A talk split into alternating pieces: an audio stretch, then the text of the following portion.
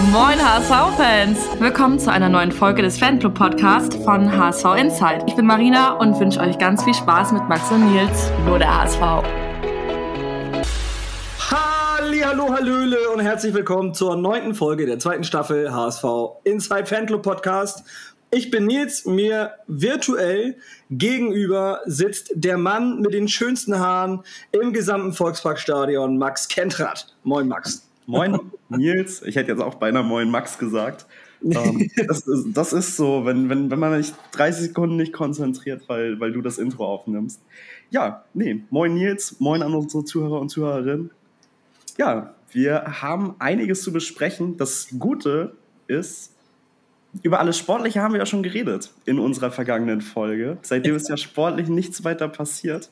Außer, ich glaube, wir haben das auch richtig gut getimt. Also mit dem, mit, dem mit dem großen Thema, über das wir dann gleich sprechen, haben wir uns, glaube ich, einen Gefallen getan, dass wir alles andere Sportliche schon besprochen hatten. Ja, ja. Äh, es gibt auf jeden Fall was auf die Ohren in dieser Folge. Und deswegen, Nils, wollen wir gleich anfangen? Mittwoch Treffen mit Kühne. Ja. Äh, ja. soll, ich jetzt, soll ich jetzt was sagen oder möchtest du lieber? Ich, ich dachte, ich, ich übergebe den Ball gleich an dich, ja? Oder ich kann sonst auch gleich äh, kurz einleiten. Jansen hatte sich dann ja im Nachgang zu den Gesprächen mit Kühne geäu geäußert und meinte, das, das wären gute, produktive Gespräche ähm, und dass es natürlich beiden Parteien um die, äh, Zitat, Stabilisierung, Entschuldung und Wettbewe wettbewerbsfähige Zukunft der HSV Fußball AG geht. Ja, und dass der HSV eben mit Kühne diesen Austausch weiterhin äh, produktiv fortführen wird, um alle Möglichkeiten einer konkreten Zusammenarbeit auszudiskutieren, auszuloten und dann gegebenenfalls auch Ergebnisse zu präsentieren. Mhm. Also, ich muss ganz ehrlich sagen, ich fange fang jetzt einfach mal an mit Marcel Jansen. Marcel Jansen, ich habe es ja schon mal ein paar Mal jetzt in den letzten Podcast-Folgen immer wieder mal gesagt, hat für mich so ziemlich, also bei mir so ziemlich jedes Pünktchen an Vertrauen und an äh, Positiven, was ich ihm entgegengebracht habe, verspielt. Also jeglichen Kredit sozusagen äh, verspielt. Und das hat mehrere Gründe. Zum einen äh, natürlich diese ganze Geschichte mit Thomas Wüstefeld, da kommen wir gleich noch zu, aber zum anderen einfach auch zum Teil das mit Klaus-Michael Kühne, weil ich mir nicht sicher bin, ob Marcel Janssen aktuell einfach auch wirklich der Richtige ist für äh, diese Position bei unserem HSV. Und ich sehr enttäuscht bin, muss ich ganz ehrlich sagen, von Marcel Janssen. Klar, wenn man ein solches, Ange solches Angebot bekommt von jemandem wie Kühne, dann muss man sich das als Verein heutzutage anhören, gerade wenn man den Sport nochmal betrachtet und auch sieht, wie viele Gelder in der Premier League laufen und so weiter, wie groß inzwischen einfach auch bei den Clubs die Spanne mit dem Geld ist. Also das erleben wir ja nicht nur privat in der Gesellschaft, sondern auch bei den Fußballvereinen und mit 50 plus 1 in Deutschland als feste Regel ähm, ist natürlich so ein Angebot, da kannst du nicht, kannst nicht einfach Nein sagen und nie wieder mit der Person drüber reden. Das heißt, Marcel Janssen ist für mich momentan so ein bisschen ja, ich will nicht, ich will jetzt nicht unbedingt sagen rotes Tuch, aber ich weiß nicht, ob er der Richtige ist, der da die Verhandlungen führen sollte mit Leuten wie Klaus-Michael Kühne. Ja, die beiden scheinen ja zumindest irgendwie einen heißen Draht zueinander zu haben. Jansen galt ja schon immer als recht kühne seitdem er im Amt ist. Und ja, grundsätzlich ist das natürlich so, dass da erstmal nichts Verwerfliches dran ist, wenn man die Gespräche führt. Es geht halt immer so ein bisschen, ah, mit Kühne weiß man eigentlich, dass man sich irgendwie den Teufel ins Haus holt und ich versuche sowas persönlich immer zu vermeiden. Ja, weil, also auch diese, die Art und Weise, wie Kühne dann das Angebot ja erst an die Öffentlichkeit gebracht hat und dann mit seinen Forderungen, seinem Zehn-Punkte-Plan vor etlichen Wochen. Ja, gut, ich finde, das, das also macht jetzt so eine Verhandlungsbasis natürlich immer irgendwie nicht einfacher. Und äh, es gab ja diese schöne Grafik vom Hamburger Abendblatt, wer mit wem äh, entweder ein Vertrauensverhältnis pflegt, wo es Konfliktpotenzial gibt und wo finanzielle Interessen äh, vorhanden sind. Und Marcel Jansen steht dort an der, an der Spitze sozusagen und hat wiederum Konfliktpotenzial mit Markus Frömming, der ist im HSV-Aufsichtsrat und Interessensvertreter der ähm, Kühne Holding. Auf der anderen Seite hat er ein äh, Konfliktpotenzialverhältnis zu Klaus-Michael Kühne selbst, also dem Anteilseigner und natürlich dem, dem, dem obersten Mann in der Kühne Holding. Dazu hat Marcel Janssen aber eben ein starkes Vertrauensverhältnis und finanzielle Interessen in Richtung äh, Wüstefeld, was vielleicht in dieses Ganze mit reinspielt, dass er ihm eben nicht ganz klar die Tür von außen gezeigt hat. Und er hat ihn ja auch so ein bisschen mit reingeholt und wie ja. du schon sagst, also da stehen irgendwelche wirtschaftlichen Interessen, die da miteinander vermengt sind. Ähm, ich glaube, die führen, haben auch Geschäftsbezie geschäftliche Beziehungen miteinander, zueinander. Ja. Und ähm, ja, so gegenseitig investiert. Ja, so richtig klar ist das ja auch nicht, weil sich irgendwie keiner dazu, zumindest meines Wissens nach, irgendwie in der Öffentlichkeit auch großartig zu äußert. Ich meine, musst du grundsätzlich ja auch nicht. Ähm, trotzdem, ja, Kühne ist, äh, Kühne, ja, Kühne auch, aber ich meine jetzt eigentlich Wüstefeld ist halt immer mehr eine schwierige Personalie und mir geht da eigentlich mittlerweile nur noch recht, also ich hatte vorher eigentlich nie was gegen Wüstefeld, mir war da eigentlich immer relativ egal, aber seit einigen Wochen und Monaten häuft sich das, ähm, dass der Typ mir richtig auf die Klötze geht, weil, da kommen wir jetzt dann auch als nächsten Punkt zu, Wüstefeld hat am Mittwoch am gleichen Tag. Ich weiß es nee, nicht. Nee, nee, am gleichen Tag, am gleichen Tag am, wie das Treffen. Ja. Okay, dann am Mittwoch hat äh, Wüstefeld das Projekt HSV 360 Grad vorgestellt. Weil das klingt schon mal, also der, der Projektname klingt schon wild, oder? Der, der, der ist auch wild, ja, da kommen wir jetzt ja im Detail zu.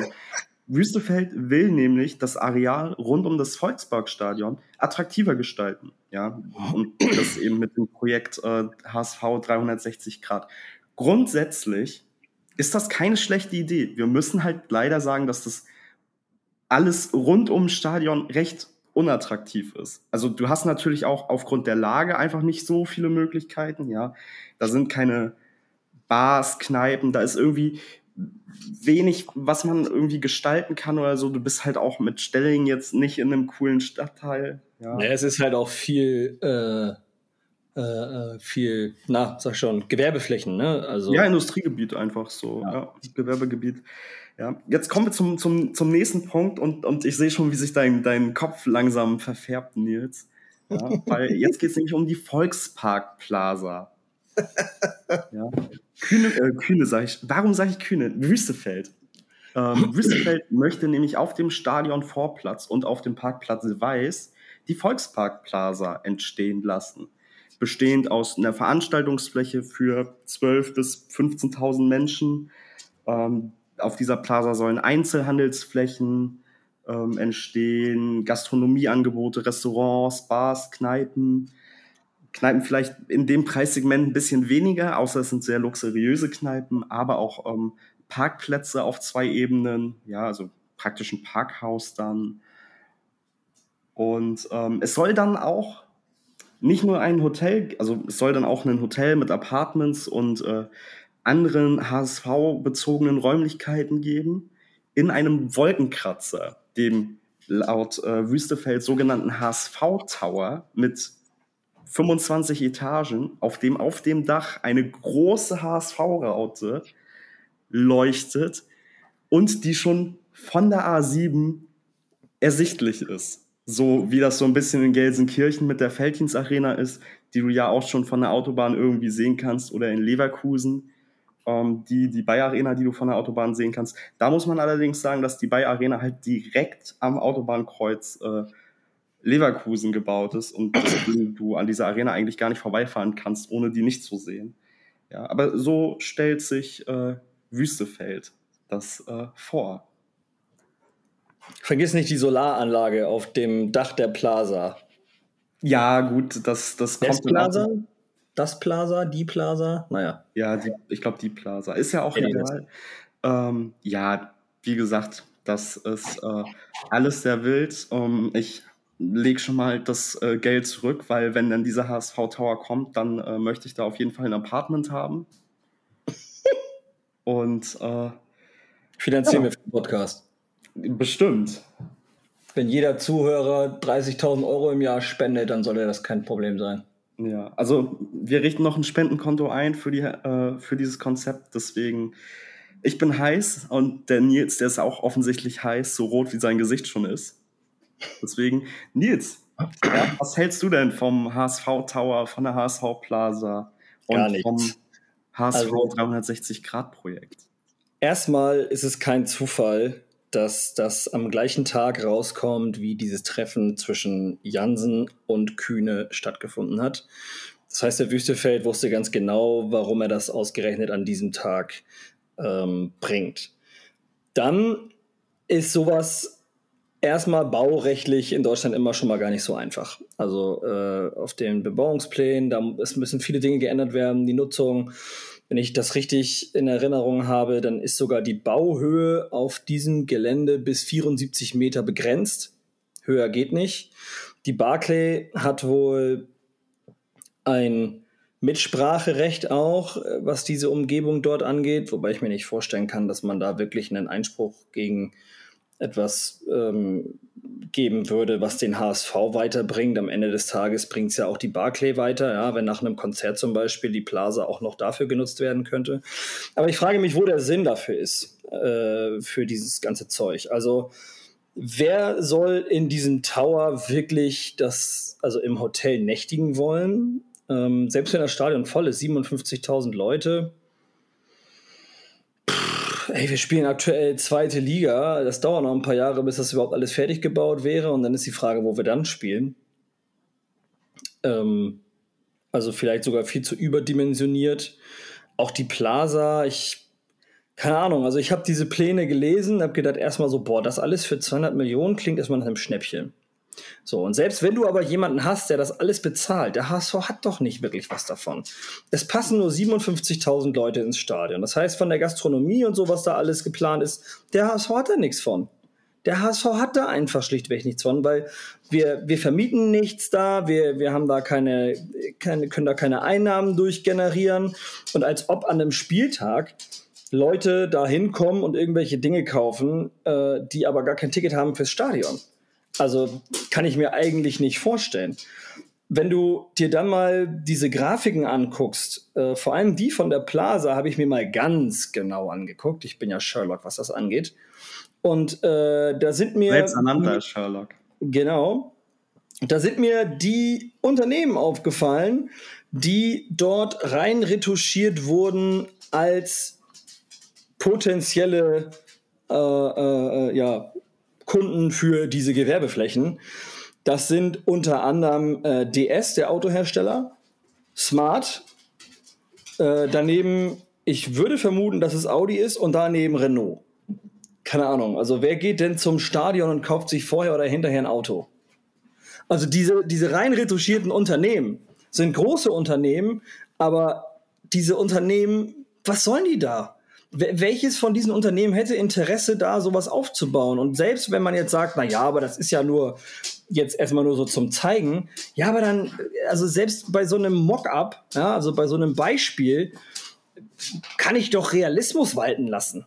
Ja, und also, vor allen Dingen hätte man dann ja auch mit hanseatischen Unternehmen äh, arbeiten können, um dann zu sagen, so hier irgendwie der HSV als Weltmarke, aber doch irgendwie so ein bisschen noch äh, nicht vergessen, wo er herkommt. Also das Einzige, was ich sehe, ist vielleicht die, ähm, der, der Vorteil für den HSV, dass man die Marke bekannter macht, aber das war es auch schon. So. Ob, der, äh, ob das am das, das hilft am Ende, hilft dir das sportlich nicht, es hilft dir finanziell nur geringfügig, weil wir wissen, durch sowohl Trikot als auch durch Ticketverkäufe, damit äh, gewinnst du jetzt nicht unbedingt viel an Kohle. Außer du Und hast Cristiano Ronaldo als. Äh, ja, dann natürlich, klar. Ja. Ähm, ich halte den Wüstefeld weiterhin für eine riesen Luftblase und einen Blender und alleine dieser von ihm gewählte Zeitpunkt, ähm, der ihm garantiert bewusst war, dass äh, was dann so in der Öffentlichkeit passiert, etc. pp. Ich habe keinen Bock auf dieses ganze Geschacher und dieses Also zwischen den Personen, die den Verein leiten. Und ich habe auch keinen Bock auf diesen Größenwahn. Ich habe keinen Bock auf diesen Größenwahn. Ich will, dass wir verdammt nochmal kleine Brötchen backen und eben nicht dieses, ähm, die, die, also wie, uns wieder für größer halten, als wir sind. Ey, wir spielen zweite Liga. Was soll der HSV mit einem, wie viele Menschen? 12.000 Menschen Hochhaus. 12.000 Menschen Hochhaus. Wer, wer soll das ja, denn? 12.000 Menschen beziehen sich ja auf die Plaza. Also das, das Hochhaus soll 25 Stöcke haben, aber wie so, viele Personen okay. das ausgelegt ist, äh, kann ich jetzt nicht sagen. Aber die Veranstaltungsfläche rund um die HSV Plaza, da sollen. Aber davon mal ab. bis 15.000. Das Hotel zum Beispiel ja auch, da geht es ja weiter. Welcher Fußballfan soll denn da irgendwie übernachten wollen? Also, das muss ja für denjenigen, der ins Stadion geht, auch dann irgendwie erschwinglich sein. Klar, als Gästefan könnte das was sein. Das sind erstmal nur 10%, die dann überhaupt maximal. Also, das heißt, das sind irgendwie so 6000 Leute, je nach Team, das kommen, sind es vielleicht auch mal ein paar mehr, äh, die halt irgendwo übernachten müssen in Hamburg. Vielleicht, weil es weil die von weit weg kommen, was weiß, was weiß ich. So, aber wie, wie, wie günstig das sein muss für Auswärtsfahrende, damit die wirklich auch sagen, ja, das lohnt sich für mich, das klingt alles nicht so, als wäre das günstig. Nee, also ich kann mir nicht vorstellen, dass es das ein Budget-Hotel wird. Ja? Das nicht. Also da würde schon laut Wüstefelds Plänen auf jeden Fall was Hochklassiges reinkommen. Und dann weiß ich auch nicht, ob der geneigte, weiß ich nicht, wenn wir jetzt in der zweiten Liga sind, ähm, Kaiserslautern-Fan oder wenn wir dann an die erste Liga denken, der geneigte VfB Stuttgart-Fan, ähm, der dann aus Stuttgart kommt, zu einem Auswärtsspiel nach Hamburg, in einem Hotel schlafen möchte, wo vielleicht Felix Magath-Bilder an der Wand sind. Ja, aber weißt du, beim Bezirksamt wusste man noch gar nichts von den ganzen Vorhaben, was auch schon mal merkwürdig, weil also sowas ausdenken kann ich auch, aber äh, und ja, das passt ja wieder jetzt aber zu. HSV äh, Insight baut jetzt in Stelling äh, noch ein, äh, ein, Hochhaus und äh, ein neues Parkhaus. So kann ich auch sagen, aber ich muss dann trotzdem erstmal irgendwie mit dem Bezirksamt sprechen. Und ganz ehrlich, Thomas Wüstefeld hat gesagt, er hätte Tesla Kontakte und würde Tesla als irgendwie äh, Trikotsponsor bringen. Und jetzt sagt er, er hätte mit drei potenziellen Geldgebern gesprochen. Also die Bürgen für das Stadion gab es dann nicht. Ja, da hat er immer noch weiter bei der, bei der Stadt irgendwie an den äh, Zitzen gehangen und gelutscht. Also immer dieses, ja, ich habe das und dies und das und jenes und aber im Hintergrund die ganze Zeit weiter bei der Stadt betteln, wie so ein Vollhorst. Also ich, ich kann den Kerl nicht ernst nehmen, bin ich ganz ehrlich, überhaupt gar nicht, auch geschäftlich nicht ich äh, bin zwar kein äh, Geschäftsführer in irgendeinem Konzern oder so, aber so ein bisschen was verstehe ich trotzdem und äh, die Firma, in der ich arbeite, in kleinerem Maßstab habe ich auch Einblicke. Das heißt, ich weiß zumindest ein bisschen, wovon ich rede. Und ich kann, also ich könnte den und in unserer Branche wahrscheinlich auch würde den, könnte den keiner ernst nehmen. Nicht nach dem, was alles so da mit diesen Geräten war in Corona und äh, diesem, diesem Größenwahn, der eigentlich hinterher sich immer wieder als Luftpumpe rausstellt. Ja, ja, hier die Hanse Merkur und äh, wir brauchen nur die Bürgen und die habe ich schon. Ja, und jetzt bettelt er wieder bei der Stadt, dass die Bürgen. Auf einmal muss es doch nicht mehr passieren, weil ja, er hat jetzt irgendwo 10 Millionen aufgetrieben, die der HSV selbst bezahlt. Also es ist alles einfach auch komisch, es ist undurchsichtig und auch bei diesen 10 Millionen frage ich mich, woher kommen die auf einmal? Ja, man, man weiß es alles nicht. Wüstefeld ist da ja sehr undurchsichtig. Ähm, vielleicht hat er Kontakte zu Tesla, vielleicht fährt aber auch nur sein Nachbar einen Tesla. Also man weiß es nicht. Ja. Ja, ich finde es auf jeden Fall wild, das irgendwie auch intern zu sagen, dass, dass man da was äh, arrangieren könnte oder was sich erhofft. Also ich glaube, jeder, der Elon Musk oder Tesla auch als Unternehmen verfolgt, weiß, dass die halt zum aktuellen Zeitpunkt nichts vom äh, Sport-Sponsoring halten und wenn, dann sicherlich nicht zu einem Zweitligisten irgendwo in Deutschland, sondern dann würden die halt an die richtigen Dickschiffe rangehen. So ja. Real Madrid vielleicht, so ähm, irgendwelche englischen Mannschaften ja. äh, mit äh, US-amerikanischen Besitzern oder halt ähm, wirklich dann Richtung NFL oder so, ähm, wo du wirklich einen riesigen Markt hast und so groß der HSV irgendwie auch mal war, aber so groß sind wir halt schon lange nicht mehr. Hm. Zu der Hotelgeschichte an sich ist das ja nicht schlecht. Ich glaube, das würde sich dann auch beispielsweise mehr an die Heim- als an die ähm, Auswärtsfans gegebenenfalls richten, weil ich weiß nicht, ob es aktuell noch so ist, aber früher hat der HSV immer so Ticket-Bundles verkauft mit Reise und so weiter. Das ja. ist jetzt in der zweiten Liga auch total unattraktiv. Aber wenn man mal bedenkt, das Projekt ist irgendwie auf 2026, 2028 irgendwie ausgelegt, wenn ich, wenn ich das jetzt richtig im Kopf habe.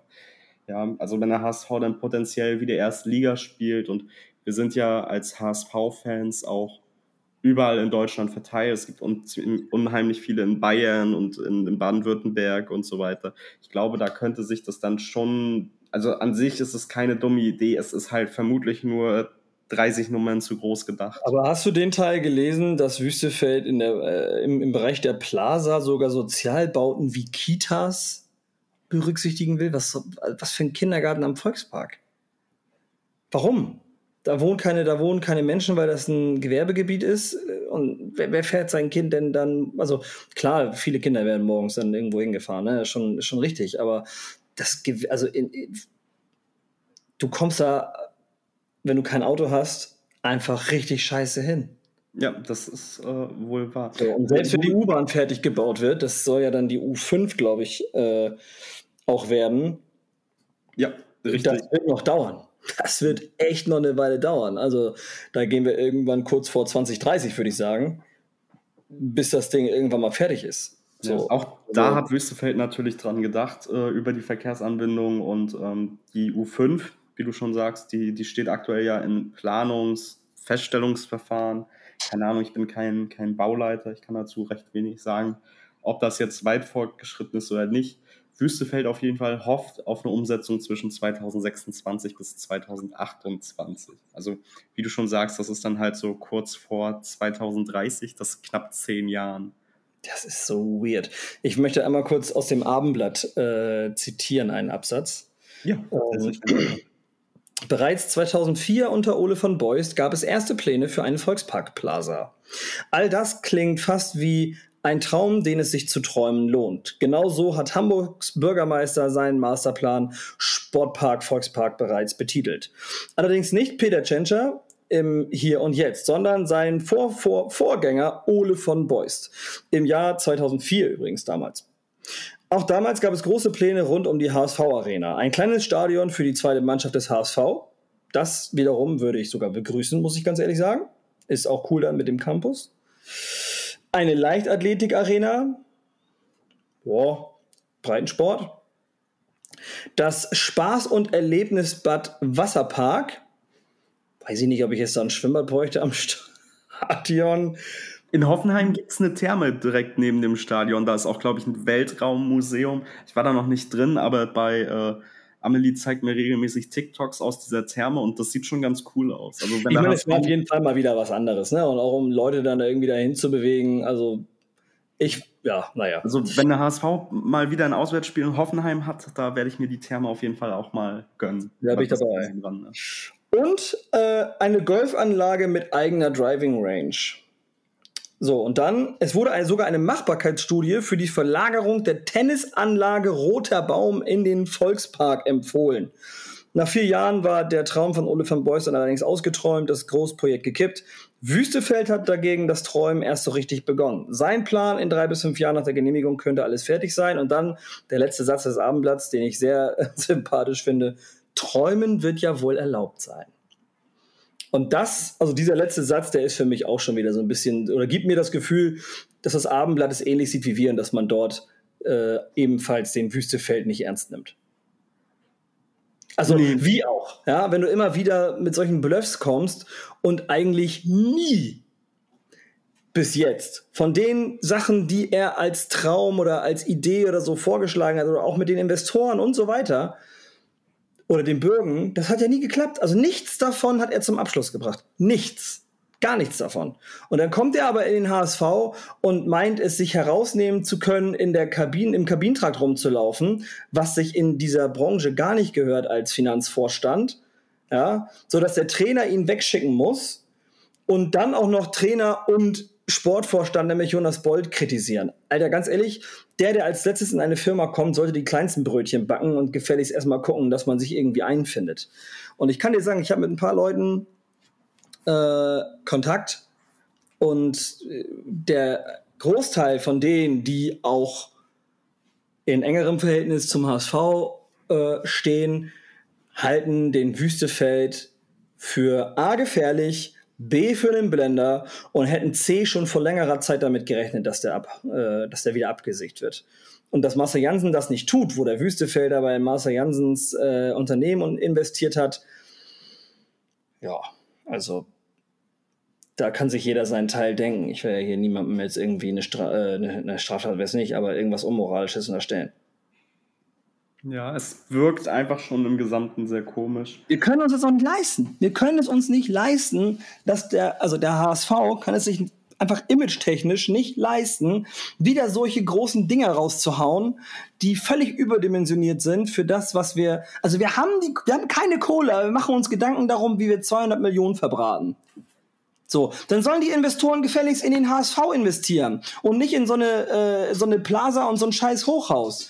Wenn die das so ernst meinen mit den HSV und den HSV wieder enger mit der Stadt verbinden sollen, ey, dann investiert in den HSV, investiert ins Stadion, investiert in die Umgebung, einfachere An- und Abreise, investiert von mir aus auch gerne mal ins Internet, damit man mit dem E-Roller zum Stadion fahren kann und den hinterher auch abmelden kann, was nämlich ständig nicht funktioniert, weil sobald 300 Leute auf einem Fleck stehen, du einfach null Möglichkeit hast, noch ins Netz zu kommen. Kümmert euch auch um solche Sachen. Kümmert euch um Sachen, die die Stadt und den HSV weiterbringen und nicht so eine bescheuerte Plaza, die mit 200 Millionen einfach 200 Millionen überdimensioniert ist. Der, ey, der HSV knabbert so an der scheiß Kohle und hat so Geldprobleme und immer noch Verbindlichkeiten, die ebenfalls noch abbezahlt werden müssen es wird mit jedem weiteren Zweitliga-Jahr auch nicht besser. Und wenn wir dieses Jahr wieder nicht aufsteigen sollten, dann wird es nur noch schlimmer. Und wir machen uns Gedanken, wie wir 200 Millionen verbraten. Ey, also ich kann mir auch nicht vorstellen, dass wirklich drei verschiedene Investoren äh, wirklich der Meinung sind, ja, das ist ein geiler Plan. Das wird uns, also in, in, du investierst ja etwas, um mehr wiederzubekommen, als du investiert hast. Ja, das ist, die, das ist ja die Idee dahinter. Aber ich sehe nicht, dass dieses Investment sich wirklich lohnt.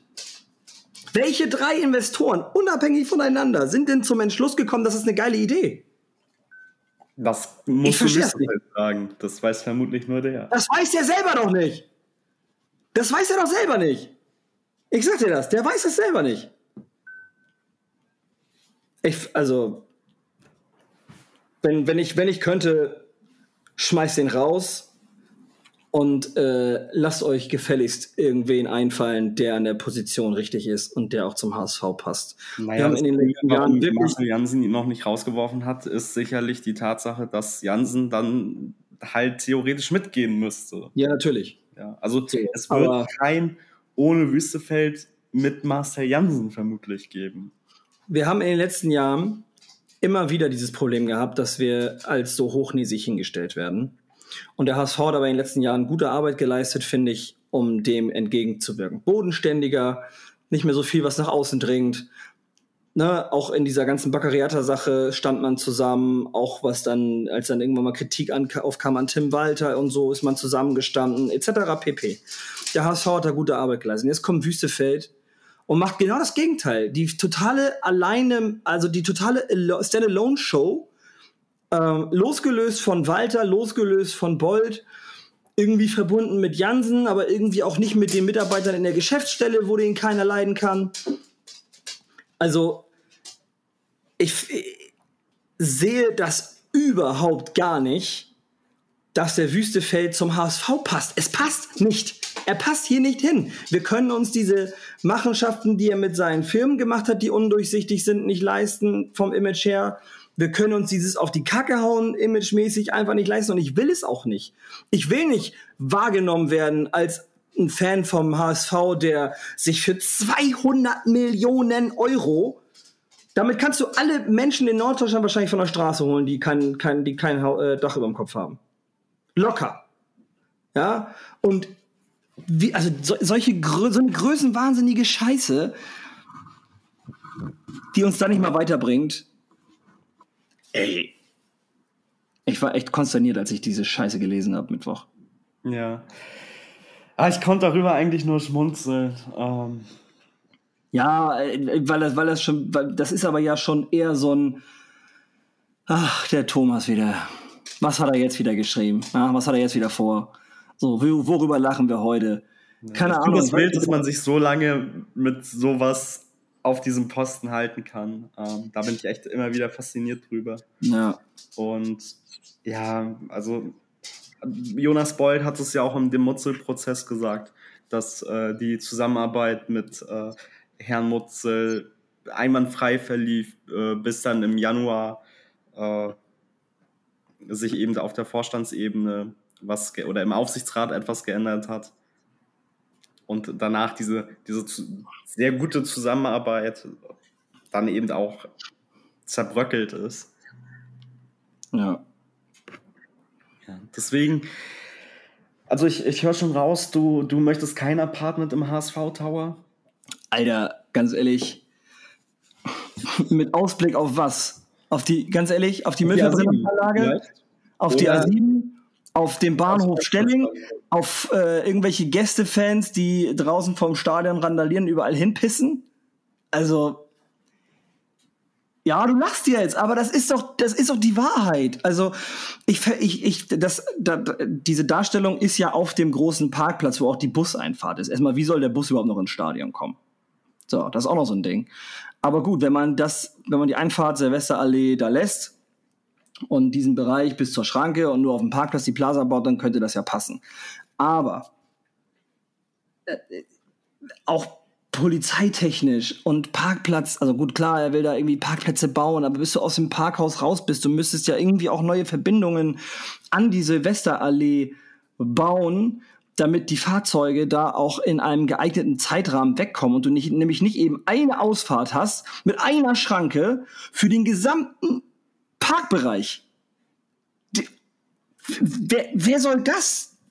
Wie soll das funktionieren? Wie willst du die Autos alle so schnell da wegkriegen? Ja, nicht schnell, dann stehst du halt ein bisschen länger. Kannst schon, ja, kannst dann, ja. schon bis zum nächsten Spiel drin bleiben. Also, das ist. Äh, ja. Ja, ich weiß auch nicht, was ich dazu groß sagen soll. Witzige Anekdote. Ähm, Amelie wohnt ja in der Nähe vom äh, Ostseestadion in Rostock. Und ich finde es immer wieder bemerkenswert, dass auf dem Hinweg und auf dem Rückweg es Leute gibt, die dann halt zum, zu ihrem Heimspiel gehen und den, den Nachbarn in den Garten scheißen. Ich finde das immer wieder großartig. ja. Also das, das, es müssen nicht immer die Auswärtsfans asozial sein. Du kannst auch einfach als, als Heimfan deinem Nachbarn 500 Meter vorm Stadion einfach mal in den Garten scheißen. Ihr merkt schon, manche Leute fahren mit dem Jeep durch Afrika und äh, beobachten Löwen, Giraffen und äh, Nashörner und Max geht durch Rostock und beobachtet Heimfans von Hansa Rostock, wie sie ihren Nachbarn in den Garten scheißen. Und äh, das ist ein ganz großes Kino manchmal. Ich, ich finde, das ist eigentlich ein schönes Schlusswort, weil wir haben auch sportlich nicht so großartig äh, noch was zu besprechen sondern das war heute eigentlich mehr oder weniger ja schon eine, eine Wüstefeld-Sonderfolge. Und es gibt äh, noch viel zu besprechen. Ähm, an der Stelle können wir mal für alle Leute, die das mehr interessiert, nochmal die Therapiestunden der HSV Klönstuf empfehlen. Krishan, unser Podcast-Kollege, ähm, arbeitet da sehr intensiv diese ganze Wüstefeld-Geschichte auf und äh, das ist hörenswert für jeden, den, den es interessiert. Aber es macht auch ein bisschen Kopfschmerzen, wenn man sich das Also wenn ihr, wenn ihr, wenn ihr das fachlich alles auseinandergedröselt haben wollt, dann müsst ihr auf jeden Fall bei Krishan zuhören. Oh, ihr merkt das ja hier immer wieder und seid das auch so gewohnt, dass wir das eher emotional und auch ein Stück weit aus dem äh, zack, da kam eine E-Mail, äh, aus, dem, aus dem Bauch heraus irgendwie dann äh, uns hier äußern und das auch unverblümt und direkt. Ja. Also, wir haben heute schon Freitag. Und ich erwarte mit Freuden meine neue Apple Watch und äh, werde heute Abend ganz gemütlich erst Herr der Ringe und dann Fußball gucken. Max, ich danke dir für diese Folge und wir sehen uns am Samstag. Äh, das ist morgen, wenn ich nicht falsch liege, denn heute ist Freitag. morgen erst, ich habe morgen übrigens richtig Zeitdruck. Äh, erst das, äh, unser Auswärtsspiel bei Condor 4, HSV 7 gegen Condor 4, Anpfiff 17.30 Uhr, Abpfiff also 19.15 Uhr und danach dann geschlossen als Mannschaft von der siebten äh, hin ins Volksparkstadion zur ersten gegen Fortuna Düsseldorf. Das wird morgen auf jeden Fall spannend. Hoffentlich rechnet das im, in unserem Spiel der siebten nicht zu sehr, damit ich nachher nicht total klitschen, dass irgendwie im Volkspark stehen muss. Aber das kriegen wir schon alles irgendwie hin. Und äh, jetzt erstmal einen schönen Restfreitag. Ciao, ciao. Nur der HSV. Nur der HSV.